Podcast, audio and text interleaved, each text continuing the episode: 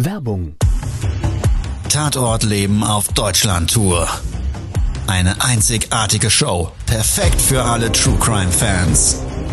Erlebe echte Tatortgeschichten, spannend erzählt von Marcel Engel, Deutschlands bekanntester Tatortreiniger.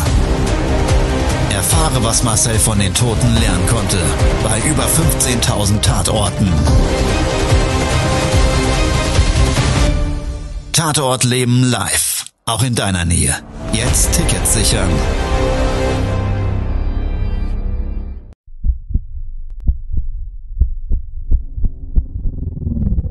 Todesursache. Der Podcast mit Tatortreiniger Marcel Engel. Es wird immer mal wieder in meinem Podcast vorkommen, dass wir sehr tief in das Geschehen eintauchen. Ich werde offen darüber sprechen. Damit meine ich, dass Flüssigkeiten wie Blut als Element das kleinste Problem sein wird. Ich freue mich, wenn ich euch auf eine Gedankenreise entführen darf in meine Welt des Tatortreinigens. Todesursache. Der Podcast mit Marcel Engel.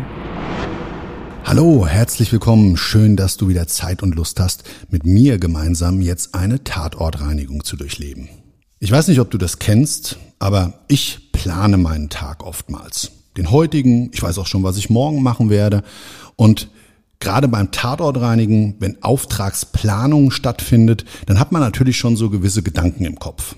Das ist wie Autofahren, wenn man es jahrelang macht, macht man vieles vollautomatisiert und du weißt eigentlich schon so in etwa, was auf dich zukommen wird. Und du wirst es vielleicht kennen. Und es gibt diese Tage, da läuft eben doch alles anders, wie man denkt. Und man wird komplett durcheinander geworfen und das sind aber meistens die spannendsten Tatortreinigungen. Genau dazu möchte ich mit dir jetzt eine Geschichte durchleben. Todesursache. Der Podcast. Der Tatort. Mein Auftrag hat mich an diesem Tag nach NRW geführt. In Ballungsgebiet, Großstadt, vor Ort angekommen, sind wir in so eine typische Hochhaussiedlung eingefahren.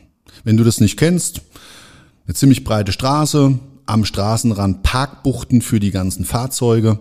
Die hat sich langgezogen, die Straße circa 500 Meter und in einem Wendehammer geendet. Links und rechts jeweils so leicht schräg gebaute Hochhausblocks. Zwischendrin, zwischen den Hochhäusern jeweils eine Wiese, ab und zu mal so ein Kinderspielplatz, ein paar Bäume, Mülltonnenplätze und so weiter. Und am Wendehammer, am Ende des Wendehammers, da war unser Hochhaus mit dem Einsatzort. Sechstes Stockwerk. Das Hochhaus ewig breit. Ich kann nur sagen, gefühlte mehrere hundert Meter und immer aufgeteilt, Fenster, Stockwerk, Fenster, Stockwerk, jeweils ein Balkon dazu und mehrere Häuser aneinander gestellt. So leicht versetzt und insgesamten mehrere hundert Wohneinheiten verbaut. Wir wussten, dass unsere Schlüssel bzw. unser Auftraggeber den Schlüssel beim Hausmeister deponiert hat. Wir wussten auch zu dem Zeitpunkt, dass der Leichnam circa drei bis vier Wochen gelegen haben soll. Es war Hochsommer, es war heiß. Die Leute waren froh, dass wir gekommen sind. Man hat uns in diesem Hausblock, es gab mehrere Hauseingänge, an diesem Hochhaus hat man uns im Mittelteil schon erwartet. Der Hausmeister freundlich unten in seiner Erdgeschosswohnung gewunken, hat uns zu dem 8 Uhr Termin mit einem Kaffee in der Hand erwartet an seiner Wohnungseingangstür. Also sensationeller Typ, war auch total freundlich, war auch gesprächs ähm, bereit. Und ich habe ihn als allererstes gefragt, kannten Sie denn den Mieter? Und da sagt er, junger Mann, ich kenne hier in meinem Hausblock jeden einzelnen. Da habe ich gedacht, wow, wieder so ein typisches Urgestein. Die gibt's ja immer wieder, diese, diese Hausmeister, die so wirklich so, ach, so typisch mit ihrem Arbeitskittelchen, mit ihrem Grauen voller Herzblut nicht nur in dem Objekt leben, sondern auch für die Menschen da sind. Also er hat seinen Beruf extrem ernst genommen. Er kannte auch ganz, ganz viele, unter anderem auch den Mieter. Wir sind dann gemeinsam, nachdem ich meine Arbeitsschutzkiste und mein Arbeitsmaterial aus dem Auto geholt hatte, und ich hatte einen zweiten Mann dabei, weil einfach zu erwarten war, dass nach einer Liegedauer von drei bis vier Wochen einfach gewisse Arbeitsprozesse eine helfende Hand erforderlich machen, sind wir gemeinsam zur Fahrstuhlanlage gegangen. Links und rechts jeweils im Hausflur zwei Fahrstühle. Wir haben den Knopf gedrückt und dann kamen wir so ins Reden, nämlich über den Verstorbenen. Der hat mir dann gleich gesagt, ja, ach wissen Sie, das war ja ein recht junger Mann und das war auch ein ganz lieber, immer sehr freundlich, immer fröhlich, hat immer gelacht. Und er hat gesagt, und er hat immer tolle Frauen mit nach Hause gebracht und ganz schicke Autos gefahren. Naja, im Grundsatz ja erstmal alles überhaupt nicht ungewöhnlich. Wir sind dann im sechsten Stockwerk angekommen und dann hat sich diese Fahrstuhlanlage beziehungsweise diese Hausflur links und rechts jeweils aufgeteilt in so längliche Gänge. Es gab noch so eine Zwischentür, Brandschutztüren und wie wir dann auf der rechten Seite zu unserem Hausabgang diesen länglichen Flur entlang gelaufen sind, hat man am Ende des Flures an der Stirnseite schon das Polizeisiegel an dem Türblatt erkennen können. Es gab links und rechts jeweils trotzdem bestimmt zehn weitere Wohnungstüren. Und das macht eben bei so großen Hochhäusern auch ein teilweise oftmals anonymes Wohnen möglich oder bringt es mit sich. Also die Hausgemeinschaften sind da immer unterschiedlich, aber mein Erfahrungswert oftmals, dass der eine vom anderen wenig bis gar nichts weiß. In dem Fall war es aber so, dass wir auch da schon erwartet wurden. Die Nachbarin direkt an der angrenzenden Wohnungstür, die hat wirklich wie die Katz vom Mauseloch auf uns meines Erachtens nach gewartet, weil wir sind so den Flur entlang gelaufen, dann habe ich schon so am Ende gesehen, weil der Flur ein bisschen schummriges Licht hatte. Es gab zwar eine Deckenbeleuchtung, aber die war jetzt nicht sonderlich doll. Und da war es so, dass man so ganz kurz mal so aufblitzen konnte, sehen konnte, so, so ein Licht, ja, so ein Lichtspalt eben von der Wohnungstür, die ein Stück weit aufgemacht wurde, ist dann so ein leichter Lichtschein so in, in, den, in den Hausflur gefallen. Wie wir dann an der Tür standen, hat der Hausmeister mir den Schlüssel übergeben, hat gesagt, so, Sie sind jetzt hier nach der Polizei der erste Siegelbruch. Das ist ja so ein Thema für sich. Das dürfen wir dann also, wenn die Wohnung freigegeben wurde. Und bei so einer Liegedauer ist halt immer die Frage, wird da noch ermittelt, ist ein natürlicher Tod, ja oder nein? Das muss dann alles im Nachgang oftmals festgestellt werden. Versiegelt wird auch in anderen Fällen. Aber in diesem Fall war es eigentlich wirklich so, es ging um die Todesursache. Die Frau, die Nachbarin, die kam mit mir sofort ins Gespräch. Noch viel besser, die wusste sogar, welcher Schlüssel, der hatte so am Kopf oben so eine so Gummikappen. Also es war ein Schlüsselbund mit insgesamt fünf Schlüsseln, keine Ahnung, für einen Keller wahrscheinlich, für was auch immer. Unter anderem aber ein Schlüssel eben für die Wohnungstür. Und die wusste sofort und sagte zu mir, das ist der mit der gelben Kappe. Da habe ich mich so schon in erster Instanz mal gefragt, jetzt in aller Herrgottsname, woher weiß denn die Frau bitte schön, dass das der Schlüssel mit der gelben Kappe ist? And so on. Egal, lassen wir das mal. Sie wird halt wahrscheinlich ihren Nachbarn sehr gut gekannt haben, dachte ich. Es war dann so, dass wir die Wohnungstür aufgeschlossen, in die Wohnung eingetreten sind und sie mir eigentlich mehr oder weniger folgen wollte. Also während ich dann den richtigen Schlüssel genommen hatte, aufgeschlossen, hat sie schon im Background ständig irgendwas erzählt. Ach ja, wissen Sie, und der Mann, Mensch, der hat doch so viele Bekannte gehabt, es war doch hier immer ganz viel los. Und naja, wie es halt manchmal bei jungen Leuten ist, es wurde auch abends mal laut, aber man hat sich dann ja schon geeinigt. Und wissen Sie, es war ja eigentlich auch immer ganz schön. Da hatte ich wenigstens mal ein bisschen was erlebt. Weil sie hat mir dann auch erzählt, das habe ich so ganz beiläufig schon wieder dann mitgekriegt, während ich wirklich noch beim Betreten der Wohnung war, naja, ich habe ja nicht immer so viel zu tun und so weiter. Und dann, man schaut halt schon, dass hier alles auch ordentlich abläuft. Naja, also ich habe mir gedacht, das ist so eine typische Nachbarin, die Else Kling der Lindenstraße. Also wenn du es persönlich kennst, eine Serie, äh, eine TV-Serie, die es früher gab, glaub, lief ewig lang und weiß gar nicht, ob es die heute noch gibt, aber de facto ist, das war so eine typische Else Kling. Ja, mit so einer Kittelschürze an, ja, ich würde mal so sagen, irgendwas im Alter zwischen 50 und 60 Jahren, so ein bisschen hochtopierte Haare und ähm, sie hat halt immer geschaut, dass auf ihrem Flur alles gerade läuft. Wie wir dann im Wohnungsflur drin standen, habe ich ihr aber gesagt, tun Sie mir einen Gefallen, Wir können gerne nachher nochmal das ein oder andere Wort austauschen, aber im Moment muss ich jetzt erstmal meinen Job machen. Und sie hat dann gleich gesagt, ja, wenn Sie fertig sind, kommen Sie doch einfach mal rüber, dann können wir ja noch mal netten Kaffee zusammen trinken. Also diese Erlebnisse habe ich dann auch immer mal wieder und war dann aber erstmal für mich auch wirklich darauf fokussiert, jetzt nach dem Leichenfund zu schauen. Wir wussten nämlich zu dem Zeitpunkt noch nicht, wo der Leichnam gelegen hat. Was wir aber vom Hausmeister erfahren haben, er hatte mir gesagt, das ist eine dreieinhalb Zimmerwohnung. Hab ich gesagt, gut, okay.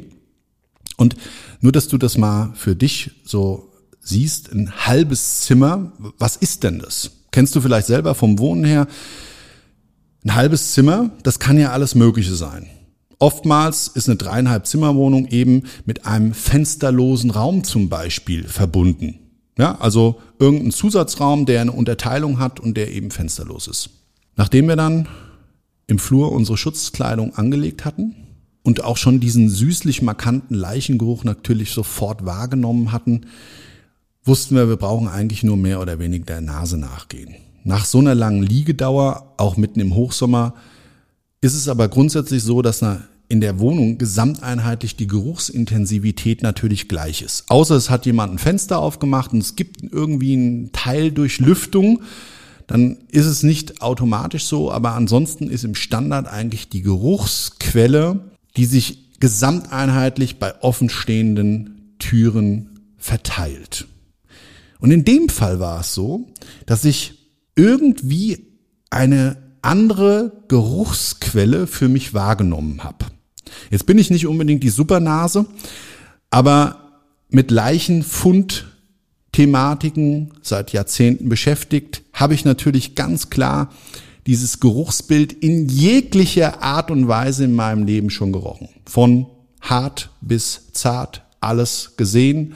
Und genau in diesen Augenblicken, wo dann aber so eine zusätzliche Geruchsquelle eine Rolle spielt, ist das oftmals eben, dass man nach nochmal Müll sucht oder nach anderen Geruchsquellen, die eben genau dazu führen.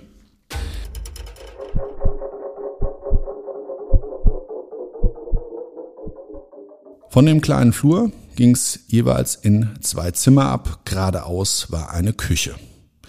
Und wir haben uns damals dann entschieden, dass wir uns aufteilen.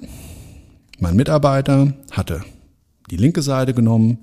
Ich bin erstmal gerade in die Küche gegangen und habe dann gesagt, ich gucke nochmal auf der rechten Seite. Im Schlafzimmer selber war nix. Er hat dann rausgerufen, ich war mit der Küche fertig, bin auch gerade wieder in den Flur reingegangen und dann sind wir gemeinsam in das Schlafzimmer gegangen. Und da konntest du dann, nachdem wir die Tür aufgemacht hatten, auf dem Boden schon die Leichenflüssigkeit erkennen. Die hat gespiegelt, gelblich, braun, schwarz, teilweise angetrocknet, auf circa sechs Quadratmetern, auch sehr flächig verteilt. In dem Zimmer konnte man auf der linken Seite einen großen Schrank erkennen. Großen Schrank mit Türen, die man über Türgriffe öffnen konnte und ein Bett stand an der einen Hauswand und es gab ein großes Fenster im Teilbereich vor dem Bett gab es so kleine Läufer. Alles ziemlich modern eingerichtet. Alles weiße Möbel und der Bodenbelag selber, das war Laminatboden. So ein heller Ahorn, der eben diese Flecken extrem deutlich abgezeichnet hat. Der war in Teilbereichen auch schon aufgequollen und die Flüssigkeit ist auch eben zu diesem großen Schrank gelaufen. Da habe ich noch zu meinem Mitarbeiter gesagt, du pass auf, die Prozesse, die Arbeitsschritte sind klar. Wir werden jetzt erstmal den Leichenfundort, das war nämlich direkt eigentlich das Bett. Das konnte man dann erkennen, dass das also wirklich auch durch war. Also diese Matratze war ungefähr 10 bis 15 Zentimeter vertieft, durch den Leichnam eingelegen und durch diese Flüssigkeit fällt es dann so zusammen, je nachdem, was für ein Matratzenmaterial das ist. Und dann ist diese Flüssigkeit, das kannst du auch am Rand erkennen, klar und deutlich von dem Matratzenrand runtergetropft auf den weißen Bettrahmen und hat dann seinen Weg sich gebahnt auf diese sechs Quadratmeter und zu dieser riesengroßen Pfütze sich gebildet. Die Flüssigkeit war extrem fetthaltig. Fetthaltig, weil wir auf Fotos auch schon im Flur erkennen konnten, das waren also Fotos, Selfies unter anderem, da kommt man den Verstorbenen drauf sehen, mit Freunden, Bekannten, lächelnd ins Foto geblickt, in Schwarz-Weiß, in Bunt, in unterschiedlichen äh, Situationen seines Lebens in so einer kleinen Galerie an der Wand. Und da kommt man ganz klar und deutlich erkennen, dass derjenige, der sich da immer wieder fotografiert hat, und dementsprechend bin ich davon ausgegangen, dass er eben auch der Verstorbene war, dass der zum Zeitpunkt der Fotografien aller Wahrscheinlichkeit nach ein Körpergewicht zwischen 150 und 180 Kilo hatte. Das wiederum zeigte das Bildnis des Todes, diese Leichenflüssigkeit gespiegelt auf dem Boden, dass er also über diese Zeitdauer des Verwesungsprozesses, in dem er da eben auf seinem Bett lag, unheimlich viel Körperflüssigkeit, das hat sich dann aus, aus dem äh, Körpergewebe gelöst, eben auf dem Boden gelaufen ist. Und das war echt eine unglaubliche Arbeit, weil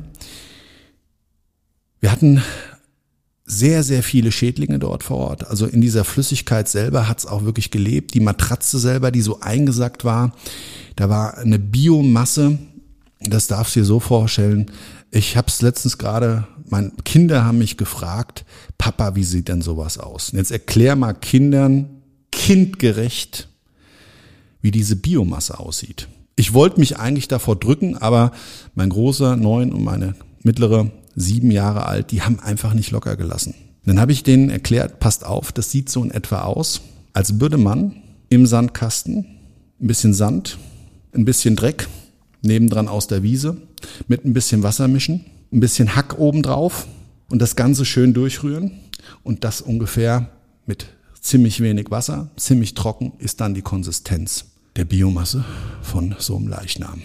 Ich bin nicht weiter und tiefer eingestiegen und für uns an der Stelle, es ist noch viel krasser. Du hast teilweise dann auf der Matratze ganze Hautfetzen gesehen. Das heißt, die sind festgeklebt. Also überall da, wo der Leichnam direkt mit seiner Haut und der Oberfläche eben auf dem Textil lag, da ist diese Haut hat sich gelöst, auch angetrocknet und bei dem Bergen des Leichnams eben an der Matratze hängen geblieben. Und auch das Bildnis kennst du vielleicht, wenn du schon mal einen extremen Sonnenbrand selber hattest oder gesehen hast, dann sind das genau riesige Hautfetzen, die sich da auf einmal lösen, die kannst du abziehen, ja, wie so ganz dünnes Papier. Das war, wie gesagt, so der Umriss dieses Bildnisses auf der Matratze. Es gab kein Kopfkissen und auf der Matratze am Kopfteil klebte ganz viel Kopfhaut mit schwarzem, länglichem, das auch wieder auf den Fotos zu sehen. Das war ein Langhaarträger, langes schwarzes Haar, was wie gekämmt an der Seite der Matratze teilweise noch runterhing. Wie wir uns dann ähm, in diesem Arbeitsprozess gemeinsam dazu aufgemacht haben, diese Matratze zusammenzupacken. Das funktioniert dann so, man klappt die wie so ein Sandwich zusammen und klebt die dann mit Panzerband, so machen wir das zumindest zusammen, um dieses Gesamtvolumen dann in einen riesengroßen Müllsack zu packen. Habe ich es fast befürchtet, ist uns bei dem Prozess und bei diesem Zusammenklappen, ja, wie bei so einem Hamburger, den du selber machst und packst dann da Ketchup und Mayo drauf und du drückst das Brötchen dann zusammen mit dem Fleisch, ist uns wirklich so die Leichenflüssigkeiten, das Leichenfett aus dieser, ja, dieser äh, Kante da, dieser Matratze rausgesuppt teilweise richtig gespritzt, weil wir ein bisschen mit Gewalt drauf einwirken mussten. Also ich habe mich dann auf den Bettrahmen gestellt und habe das so zusammengedrückt, dass mein Mitarbeiter eben das Klebeband um diese Matratze befestigen konnte. Ich habe es praktisch mit meinem Bein fixiert und dabei ist dem dann so ein bisschen Flüssigkeit gegen den Anzug gespritzt. Der war begeistert, kann ich an der Stelle nur sagen. Und im Zuge dieses Arbeitsprozesses, was ja absoluter Standard für uns darstellt, lange Liegedauer, die Konsistenz des Leichnams hat halt eine gewisse Flüssigkeitsproblematik mit sich gebracht. Auch das Bildnis des Todes auf der Matratze. Erstmal soweit nichts Ungewöhnliches. Hatten wir dann Step by Step die, dieses, dieses Bett, diese Matratze, diesen Bettrahmen, alles ordentlich verpackt, eingetütet, wie so ein, äh, wie, wie so bei so einer Spinne, ja, ihre Beute praktisch so alles zusammen gebunden in den Flur der Wohnung gestellt und hatten uns nach diesem extrem aufwendigen Arbeitsprozess noch entschieden, den Bodenbelag zu entfernen, bevor wir Pause machen. wir brechen so von der Tür ab. Da gibt's dann so eine Abschlussleiste, also an der Türzage. Ja, oftmals sind die Räume ja entkoppelt vom Bodenbelag her. Das kennst du bestimmt. Dann gibt's dann so eine Schiene oftmals, die eben den Raum A vom Raum B trennt. Da haben wir diese Schiene gelöst und haben dann angefangen, diese Laminatelemente dort rauszubrechen. Und während wir so dabei sind, habe ich noch zu meinem Mitarbeiter gesagt, du pass auf, die Flüssigkeit ist ja auch extrem zum Schrank gelaufen. Den müssen wir aller Wahrscheinlichkeit nach auch rückbauen. Und dann sind wir natürlich nicht drum herum gekommen. Wenn wir einen Schrank zurückbauen, dann muss der leer gemacht werden. Und das war so ein Kleiderschrank mit zwei Türen. Wie gesagt, konntest du zu dir ziehen, dann gingen die nach außen hin auf. Und da gab es so eine riesengroße Mittelstange und das war recht voll. Was so ungewöhnlich war, für mich zumindestens in dem Augenblick, es hing mehr oder weniger 30 Mal dieselbe Klamotte da drin. Also 30 Mal derselbe Mantel, der bis zum Boden dieses Schranks ging. Diese Kleiderstange so in der Höhe, so schulterhoch. Ich habe dann diesen gesamten Block genommen, so hab diese mehr oder weniger 20, 30 Jacken dort rausgehoben, habe gesagt, hier, die packen wir in den Müllsack. Auch A, geruchsbelastet, sowas wird immer entsorgt in so einem Fall und bin so bei dem Greifen gegen die Rückwand dieses Schrankes gestoßen. Und auf einmal hat die nachgegeben. Die ist rausgesprungen nach in die Richtung der Wand und hing dann da so. Jetzt nichts Ungewöhnliches, hatte ich auch schon ganz oft in meinem Leben, wenn ich mal einen Schrank aufgebaut habe und dann nagelst du die Rückwand drauf, ja, und dann stellst du das Ding auf und auf einmal, das steht alles, alles super, alles toll, du hast ein paar Nägelchen vergessen und die drückt sich an so einer Stelle, wo sie so genagelt hat, raus, bist du immer am Kotzen. Und ich dachte mir noch so, naja, okay, alles klar, Irgend so ein Billigschrank hat er nicht besonders gut aufgebaut, kann ja mal die Rückwand rausspringen, ist eh wurscht, weil wir werden den Schrank eh rückbauen. Aber das ist ganz relevant gewesen. Weil ich habe dann auf einmal erkannt, dass das ein richtiger Mechanismus ist. Du konntest diese Rückwand rausdrücken, und zwar Richtung Wand, und konntest die zur Seite schieben. Dann habe ich damals zum Ivan gesagt, habe ich gesagt, du pass mal auf, gib mir mal eine Lampe. Ich glaube, dahinter ist irgendwas. Er reicht mir die Lampe. Ich war gespannt wie ein Flitzebogen. Wir haben die, dieses Rückwandelement zur Seite geschoben und dahinter war eine Tür. Eine richtige, stabile, weiße Tür. Und in dem Fall, sehr ungewöhnlich, da wusste ich schon, okay, da stimmt was nicht. Die Tür war keine normale Wohnungstür, sondern die war eher wie so eine Brandschutztür. Und der Riesenunterschied dabei ist, dass Brandschutztüren eben wegen der Rauchentwicklung eine gewisse Dichtigkeit haben müssen.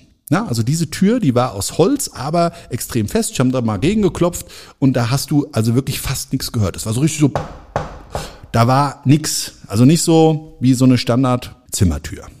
Tür war abgeschlossen. Hm, habe ich mir gedacht, okay, alles klar. Ist ja eigentlich nicht unsere Aufgabe, jetzt da zu schauen. Im Zuge dessen Schrank rückgebaut und natürlich waren wir sauneuierig. Und natürlich wussten wir, wir wollen da unbedingt in diese Tür reinschauen. Weil, jetzt mal ganz ehrlich, ist ja nicht normal, dass in einem Raum, in einem Schlafzimmer versteckt eine Geheimtür sich befindet. Ich habe den Auftraggeber angerufen. Der war Eigentümer, hatte in diesem Objekt mehrere Wohnungen und hat gesagt, ja, auf jeden Fall, schauen Sie da rein, suchen Sie Schlüssel. Ich wüsste davon nichts. Ähm, und dann habe ich erst mal so überlegt, okay, dreieinhalb Zimmer zählen wir hier mal durch. Es sind nur drei. Das ist das halbe Zimmer. Ja, fensterlos aller Wahrscheinlichkeit nach. So, und dann denkst du natürlich, okay, das ist vielleicht wie ja, so Alibabas Höhle. Reichtüme, Schätze, irgendwas Spannendes. Oftmals schon gehabt, dass es ja zum Beispiel auch, wenn es sexuelle Neigungen anbelangt, so eine Art Geheimzimmer gibt, wo dann praktiziert wird, wie auch immer. Also wir waren gespannt, was uns da erwartet und ob wir einen Schlüssel finden. Und es war gar nicht groß kompliziert. Es gibt einfach gewisse Orte, wo Menschen oftmals ihre Sachen hinlegen. Und nach ich sage jetzt mal ungefähr 15.000 Tatorten und da eben auch den Zugang zu Wohnungen und Häusern, weißt du einfach, wo Sachen liegen. Ja, es gibt so eine Checkliste, wenn wir Menschen helfen, Papiere zu suchen und so weiter und so weiter, wo wir ganz klar sagen können, die Wahrscheinlichkeit dessen, dass dort etwas liegt, ist sehr hoch.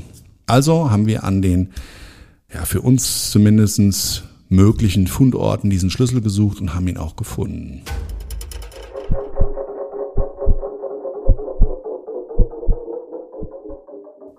Tür aufgeschlossen. Und jetzt kannst du dir vorstellen, du hast den Schlüssel, machst eine Tür auf, Geheimtür. Wow.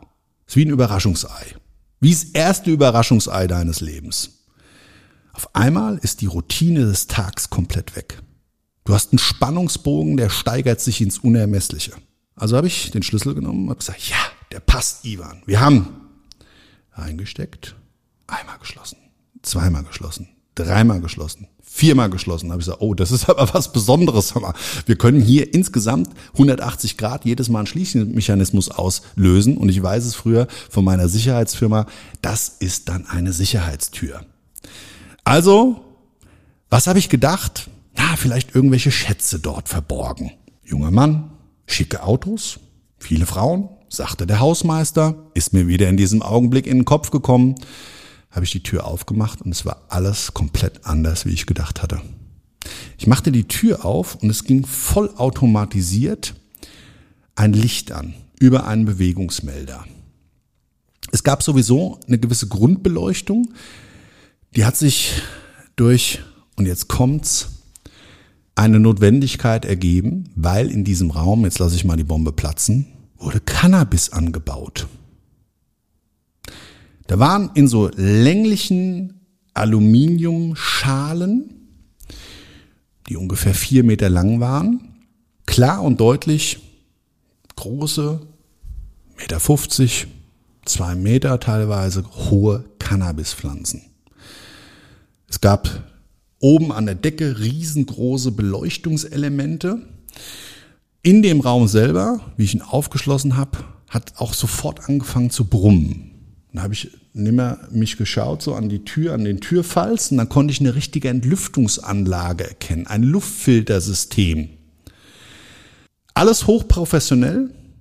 Der Raum selber, der Bodenbelag, der war mit so einer gummierten Schicht, mit so einer Harz-Epoxidharz-Schicht, so rum, war der komplett ausgestattet, bis zu 50 Zentimeter hoch, auch an den Wandungen. Und du konntest einen richtigen kleinen Schaltkasten sehen, an dem eine kleine Bewässerungssteuerung dran hing. Einmal durch die Wand gebohrt und dann konnte man auch erkennen, okay, alles klar, diese ganze Installationsgeschichte, angrenzender Raum, nebendran im Flur, rausgehend, ja, so mal erklärt, war die Küche. Also haben wir geschaut, der Ivan, ich gehe mal gleich gucken, ist ja, ist ja total verrückt. So. Also, wir hatten einen Drogenfund. Spannender kann es nicht sein. Ich selber, ich kannte das Ganze nur aus Filmen und von vorhergehenden Aufträgen, aber nicht in dieser Konstellation und vor allen Dingen nicht in dieser unfassbaren Professionalität. Wir haben dann sofort natürlich den Auftrag erstmal abgebrochen, haben die Polizei angerufen, kam dann auch mit Streifenbeamten. Da wurden dann die Pflanzen sichergestellt. Wir durften den Auftrag auch in dem Reinigungsprozess fertig führen. Und wie wir draußen gewartet haben, kam die Nachbarin sofort. Ich habe kaum die, die Wohnungstür aufgemacht, dann stand ich schon wieder da. Jetzt wollte ich ihr fast schon direkt so erzählen, ah, hm, wir haben da was gefunden. Ich habe es in dem Augenblick aber erstmal nicht gemacht. Sie hat mich dann auf den besagten Kaffee eingeladen. Da wir auf die Polizei warten mussten, hatte ich das einen guten Anlass gefunden, einfach mal ein bisschen mehr zu erfahren. Ich war natürlich in diesem Augenblick sau neugierig, wer der Typ war.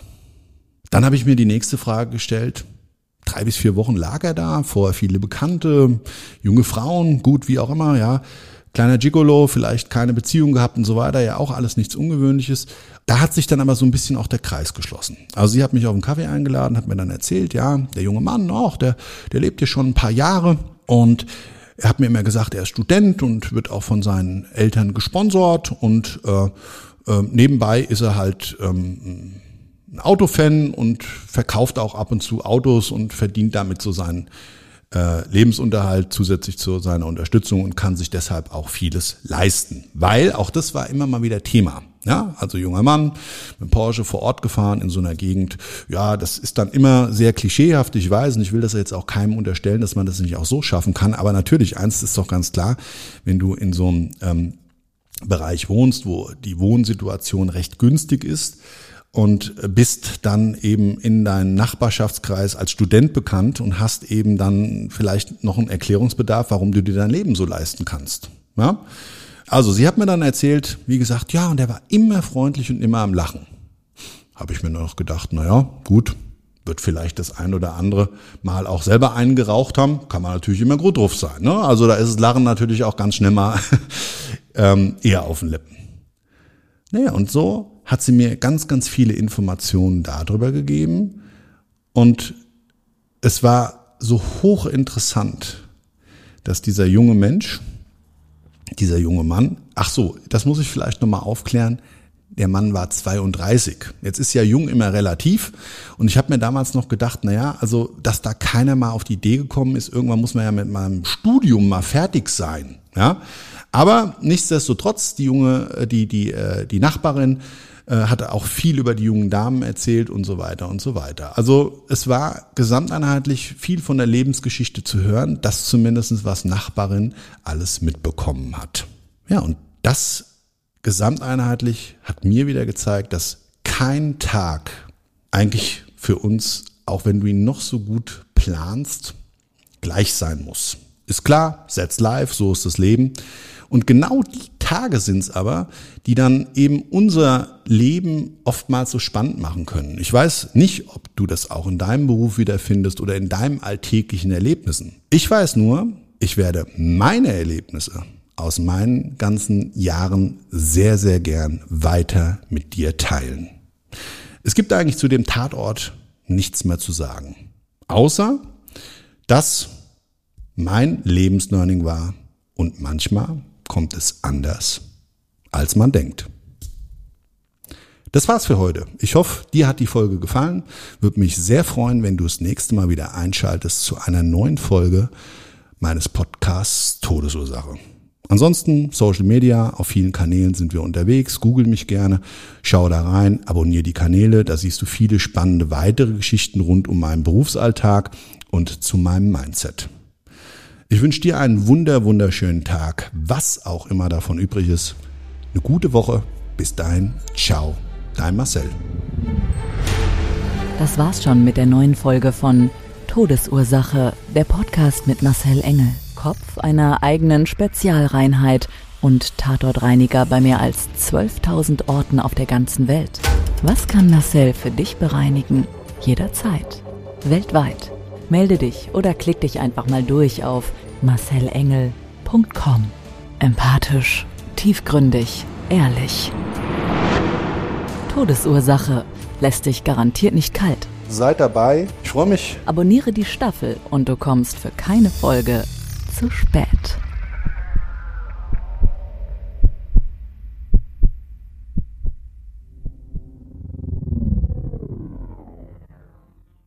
Mobbing findet überall statt. In der Schule, am Arbeitsplatz, innerhalb der Familie und im Internet. Erfahren Sie in dem Kompaktbuch Ausgemobbt, wie Sie sich gegen Mobbing wehren und künftig vermeiden, zum Mobbing-Opfer zu werden.